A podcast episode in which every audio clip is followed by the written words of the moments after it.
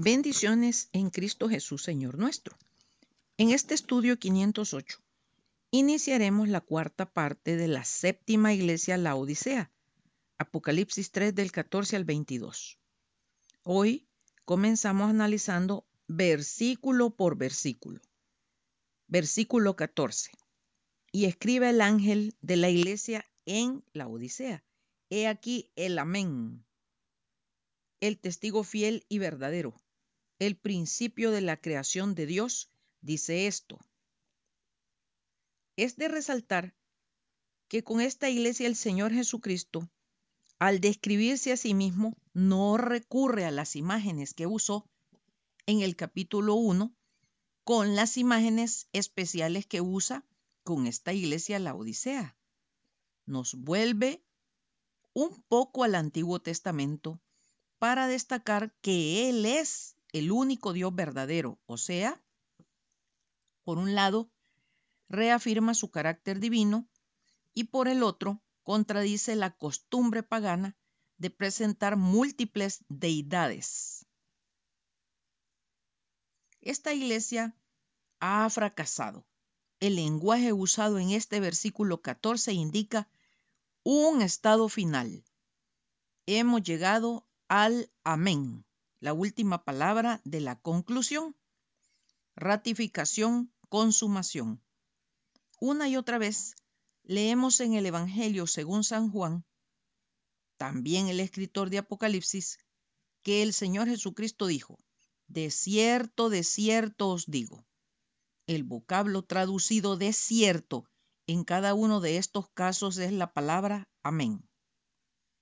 Entonces, ¿Cuál es el origen de la palabra amén? Es una palabra de origen semita.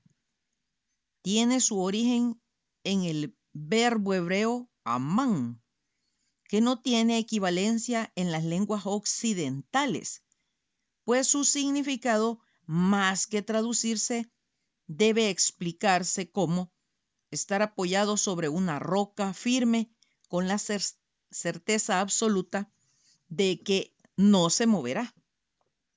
La tradición judeo-cristiana ha mantenido inalterada esta palabra sin traducirla, dado que cualquier traducción empobrece el sentido original de la palabra, que se usa en relación a lo sagrado, pues en sentido estricto solo se puede decir amén en referencia a Dios al tener origen hebreo, que suele traducirse como así sea, con un sentido aprobatorio o así es, como señal de reafirmación, por ejemplo, de la fe.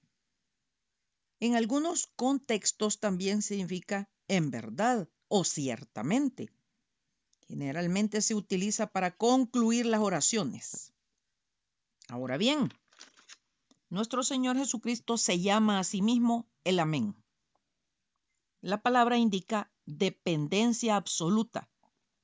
En el Señor se concentra el grado sumo de dependencia de Él. Cristo es el ser por excelencia de quien se puede depender. El Señor Jesucristo, al usar este término, da a entender que en la iglesia de la Odisea había dudas acerca de las promesas divinas. Y en cuanto a la palabra de Dios, dudas que acarrearon un enfriamiento general. Pero las promesas de Dios siempre han sido así y amén. Segunda Corintios 1, 19 y 20. Porque el Hijo de Dios, Jesucristo, que entre vosotros ha sido predicado por nosotros, por mí, Silvano y Timoteo. No ha sido sí y no, más bien ha sido sí en Él, porque todas las promesas de Dios son en Él sí y en Él amén, por medio de nosotros, para la gloria de Dios.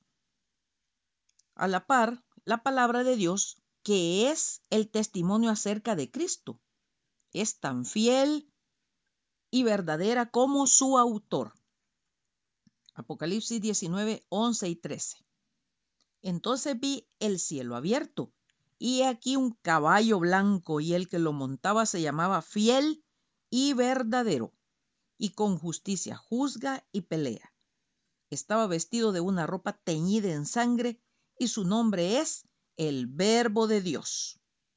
Aún Balaam, el profeta pagano, se expresó así, Dios no es hombre para que mienta, ni hijo de hombre para que se arrepienta. Número 23, 19. Lastimosamente, el Señor contestó a la iglesia que en Él no hay sí y no, porque Él es amén. Como quien diría verdaderamente sí. Entre otras cosas, es interesante notar que en las cartas anteriores el Señor hacía mención de falsos apóstoles, falsos maestros, falsos judíos. Y en esta última carta el Señor mencionó a la iglesia falsa. Ciertamente, en esta tierra se puede hacer cualquier acomodación, pero el Señor y su palabra permanecen siempre fieles. Por esto también el Señor se presentó a esta iglesia como el testigo fiel y verdadero. Apocalipsis 1.5. Y de Jesucristo el testigo fiel, el primogénito de los muertos y el soberano de los reyes de la tierra, al que nos amó y nos lavó de nuestros pecados con su sangre. Apocalipsis 19, 11. Entonces vi el cielo abierto y aquí un caballo blanco y el que lo montaba se llamaba fiel y verdadero y con justicia juzga y pelea. Apocalipsis, Apocalipsis 3.7. Escribe al ángel de la iglesia en Filadelfia. Esto dice el santo, el verdadero, el que tiene la llave de David, el que abre y ninguno cierra, y cierra y ninguno abre. Con las palabras con las que por último se presenta a esta iglesia el Señor, el principio de la creación de Dios. Da a entender que Él es el autor de la creación.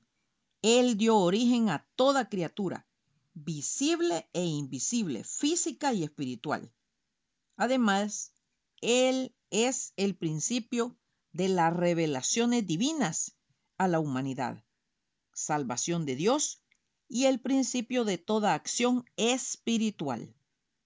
En Hechos 3:15 al respecto dice, y matasteis al autor de la vida, a quien Dios ha resucitado de los muertos, de lo cual nosotros somos testigos. Primera Pedro 4:19. De modo que los que padecen según la voluntad de Dios, encomienden sus almas al fiel Creador y hagan el bien. Es por esta razón que cuando se hace algo aún para Dios, pero sin el Señor Jesucristo, tal obra deja de ser obra de Dios. El Señor le deja ver a la iglesia de la Odisea que abandonó el principio. Por esto la iglesia que anhela contar con las bendiciones del Señor debe volver al principio de todos los principios y comenzar su obra sobre la roca que es Cristo y con Cristo. El Señor Jesucristo es el principio, el alfa y la omega, el origen de la creación. Juan 1.3. Todas las cosas por Él fueron hechas y sin Él nada de lo que ha sido hecho fue hecho.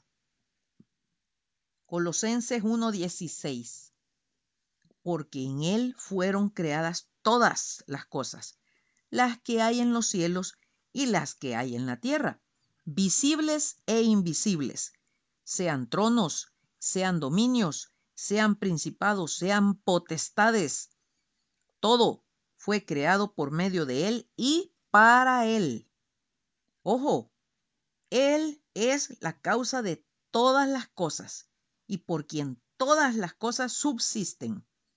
Hebreo 2.10 será hasta el próximo domingo, si Dios nos presta la vida, que seguiremos estudiando los eventos futuros. Porque de Él y por Él y para Él son todas las cosas. A Él sea la gloria por los siglos. Amén. Romanos 11, 36. Maranata, Cristo viene pronto.